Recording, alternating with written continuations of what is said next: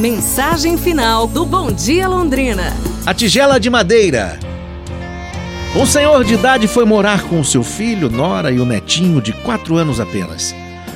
As mãos do velho eram trêmulas, sua visão já embaçada e os seus passos vacilantes.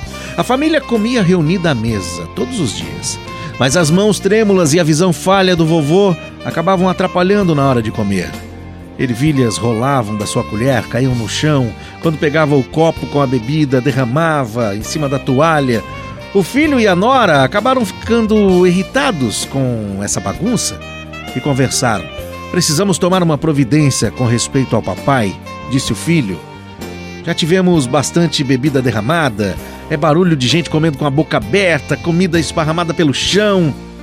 Então, eles decidiram colocar uma pequena mesa num cantinho da cozinha. Ali, o vovô comia sozinho enquanto o restante da família fazia as refeições à mesa com satisfação.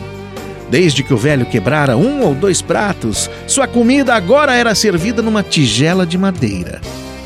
Quando a família olhava para o avô sentado ali sozinho, às vezes ele tinha inclusive lágrimas em seus olhos, mas mesmo assim, as únicas palavras que lhe diziam eram ásperas quando ele deixava um talher ou comida cair pelo chão. O menininho de quatro anos assistia tudo ali, em silêncio. Uma noite, antes do jantar, o pai percebeu que o filho estava no chão, manuseando pedaços de madeira então ele perguntou delicadamente à criança: O que você está fazendo, filho? O menino respondeu docemente ao seu pai: Estou fazendo uma tigela para você e mamãe comerem quando eu crescer.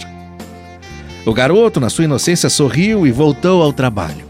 Aquelas palavras tiveram um impacto tão grande, mas tão grande nos pais, que eles ficaram mudos então lágrimas começaram a escorrer de seus olhos. Embora ninguém tivesse falado nada, ambos sabiam o que precisava ser feito.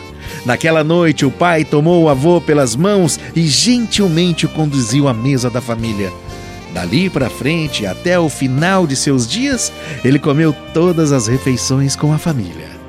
E por alguma razão, eles não se importavam mais quando um garfo caía, quando a bebida derramava, ou quando a toalha ficava suja.